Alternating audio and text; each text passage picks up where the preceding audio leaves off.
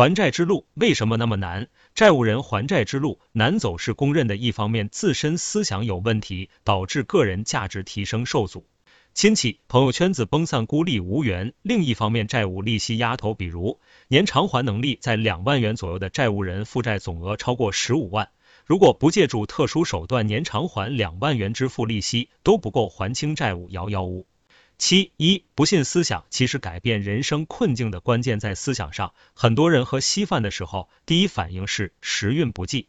就好像负债这个事情，前几年信贷宽松，有人借了钱投对了方向，产生了更多价值，生活越过越好；有人借了钱，忙于享受，钱用光了，陷入债务困境。这两种人之间真的是八字的差距。这些事情不需要去争辩自己，冷静回想一下，一个错误的思想必然导致错误的选择，必然结识错误的圈子，然后一步错步步错人。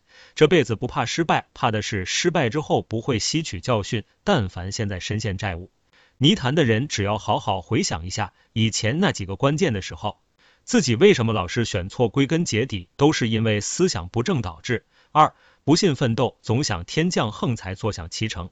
上一代人普遍看起来比我们这一代人富裕，不然为什么现在有啃老族出现？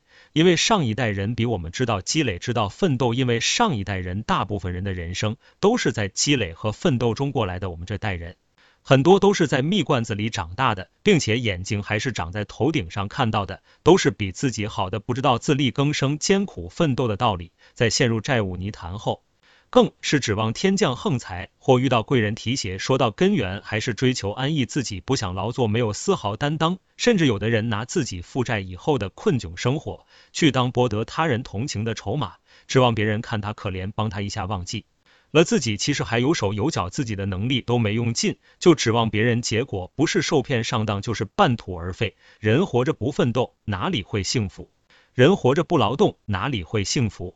你所追求的不用上班的生活状态就是幸福，没有红灯的停就没有绿灯的行人世间，哪个事情又不是相对的？